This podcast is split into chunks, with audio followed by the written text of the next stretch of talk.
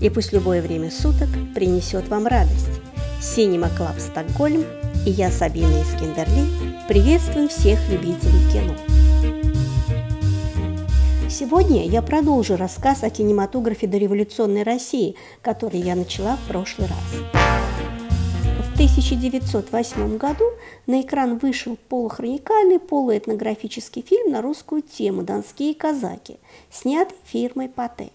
И сразу стало понятно, что русский кинозритель хочет видеть фильмы, отражающие жизнь его родной страны. И такой фильм, наконец, появился.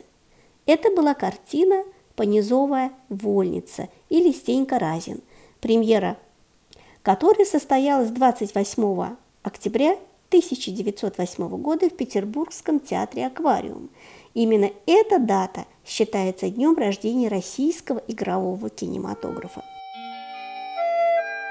По большому счету, это экранизация, вернее, иллюстрация песни из-за острова на Стрежень, так называемые живые картинки, инсценированные специально для кинематографа, своего рода мини-историческая драма в исполнении труппы Петербургского народного дома. Сама идея постановки принадлежала драматургу Василию Гончарову. Он обратился к известному предпринимателю Александру Дранкову.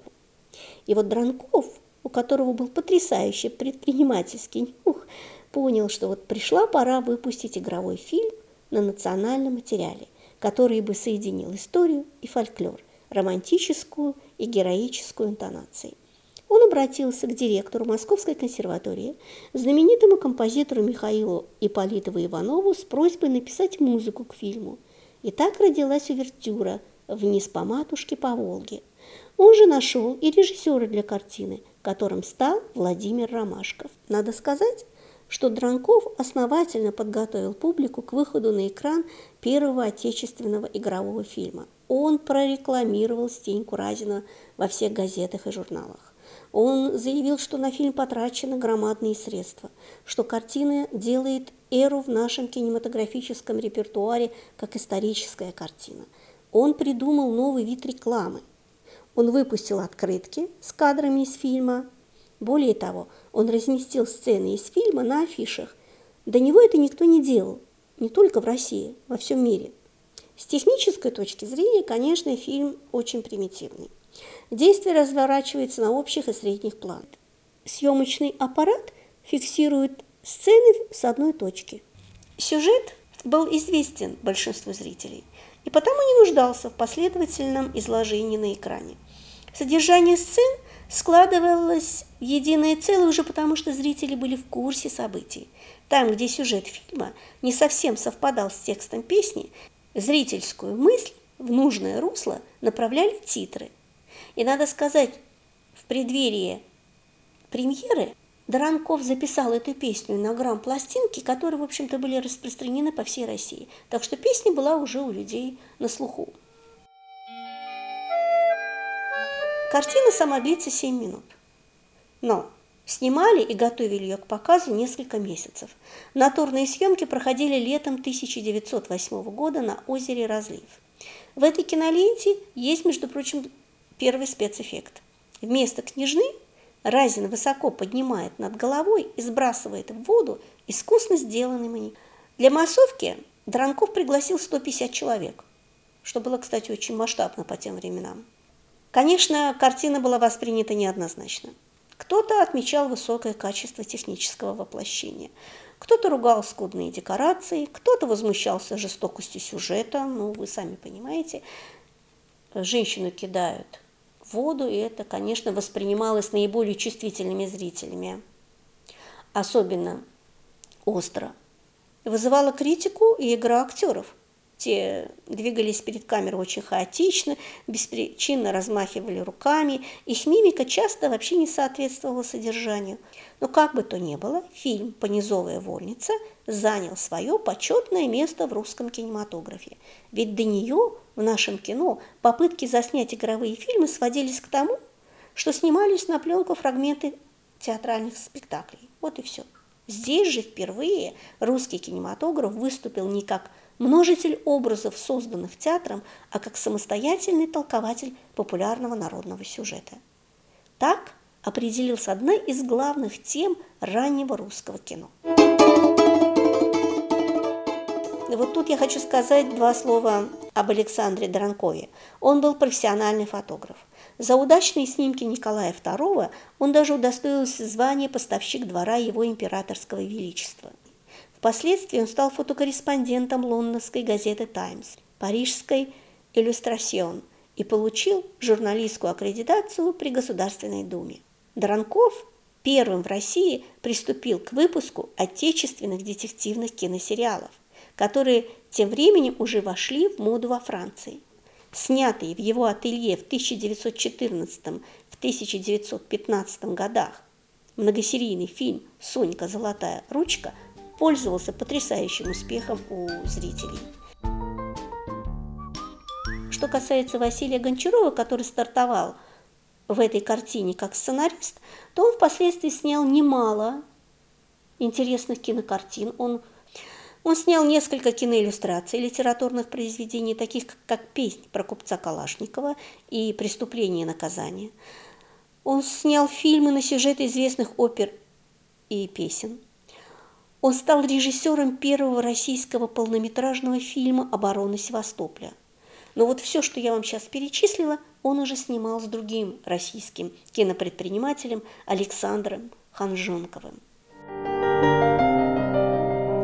самый видный российский кинопредприниматель, который работал в российском кино с 1906 по 1920 годы. Вначале как прокатчик иностранных картин, потом как продюсер и режиссер. Как организатор кинопромышленности мечтал создать крупную киноиндустрию в России. В 1912 году в Москве он построил крупнейшее для своего времени киноателье – к 1917 году Ханжонков контролировал треть российского кинопроката. Его кинофабрика была крупнейшим изготовителем интертитров дореволюционной России. И именно из его кинофабрики уже после Октябрьской революции, когда большевики национализировали кинопромышленность, родился Мосфильм.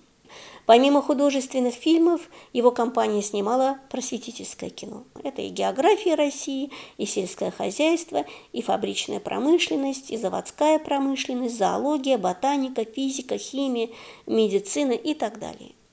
Благодаря Ханжонкову в России началась съемка объемной мультипликации, основоположником которой стал Владислав Старевич – в 1911 году он открыл технические принципы объемной мультипликации и снял первые кукольные мультипликационные фильмы. Я когда рассказывала о Понизовой вольнице, я упоминала имя режиссера Владимира Ромашкова. Но, к сожалению, его участие в этой картине, в общем-то, невелико. Э, дело в том, что в то время функции режиссера были еще не очень-то понятны, не очень вразумительно объяснены. Имя Ромашкова упоминается вот только один раз в связи с одной картиной. Но время шло. Конечно, кинопроизводство улучшалось. Усложнились художественные задачи в кино, и это повлекло за собой, конечно, ну, и рождение новой профессии. Или, точнее сказать, осмысление профессии кинорежиссера. И здесь, несомненно, самой заметной фигурой стал Евгений Бауэр. Это театральный художник, декоратор по профессии, но он пришел в кино и стал работать режиссером. И вот в кино как режиссер он очень много уделял внимания изобразительной стороне фильма. Во всех своих картинах, ну, например, «Жизнь за жизнь», «Королева экрана», «Лунная красавица», «В мире должна царить красота», он в этих картинах добивался такой гармоничной композиции кадров в первую очередь. Он стремился к созданию живописного зрелища – он очень тщательно, в отличие от многих других режиссеров, работал с мизансценой, очень тщательно репетировал, долго, подробно с актерами. Надо сказать, что вот его такой подход э, к съемкам, э, к процессу кинематографическому. Это такое вдумчивое внимание к деталям, это такое внимание к актеру. Оно, конечно, вызывало уважение и оказало влияние на многих кинематографистов, которые с ним работали и которые пришли после него. Как вы понимаете, в русском кино в первую очередь осваивали жанр экранизации. Любая экранизация, она напрямую связана с визуальной интерпретацией литературной основы.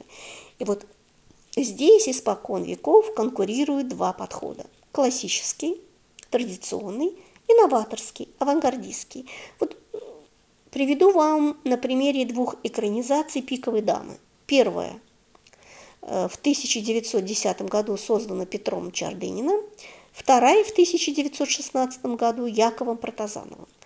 Чардынин, он точно следует за сюжетом, не отступая ни на йоту. Титры указывают основные фабульные повороты. Используется последовательный монтаж. То есть перед нами традиционная экранизация. Протазанов, взяв на роль Германа, э, блистательного актера, можно сказать, лучшего актера дореволюционной России Ивана Мажухина, превращает персонаж в некую такую демоническую фигуру, причем не с помощью титров, а чисто кинематографическими приемами. Когда Герман сидит, он отбрасывает наполеоновскую демоническую тень. Когда он входит в дом графини, за ним следует вот эта зловещая тень. Александр Ханжонгов для своей кинокомпании строит новую съемочную базу в Ялте в 1916 году. Весной 1917 года, сразу после февральской революции, он перевозит в Ялту практически весь персонал своей компании и быстро налаживает кинопроизводство в Крыму. Ему примеру следуют и другие кинематографисты. И вот с этого дня до ноября 1920 года Ялта становится крупнейшим кинематографическим центром России.